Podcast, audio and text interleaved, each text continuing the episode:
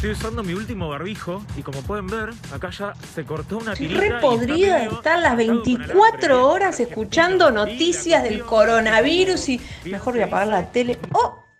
Tengo 52.000 notificaciones de WhatsApp. A ver todas las cosas que estuvieron mandando. Chicos, los medios están desinformando, no se coman cualquiera. Yo trabajo en un laboratorio, soy el sereno nocturno del depósito y les puedo asegurar que esto del coronavirus es todo un verso de los políticos masones y judíos que están aprovechando para salir a la calle a hacer los, eh, los rituales que hacen los Umbanda.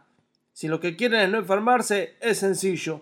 Hacen un tecito de cardamomo y miel, le ponen dos gotitas de propóleo y lo tiran bien por la pileta, de todo, todo bien por la pileta. Se toman un buen fernet, sin coca, un buen fernet y un buen lagarto blanco. Gordo el lagarto, ¿eh? Y listo. Santo remedio, a seguir laburando.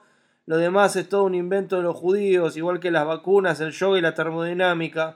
Bueno, nada, cuídense y para ver más recetas síganme en Taringa. ¿Lo que escuchaste te acaba de cambiar la vida? A nosotros tampoco.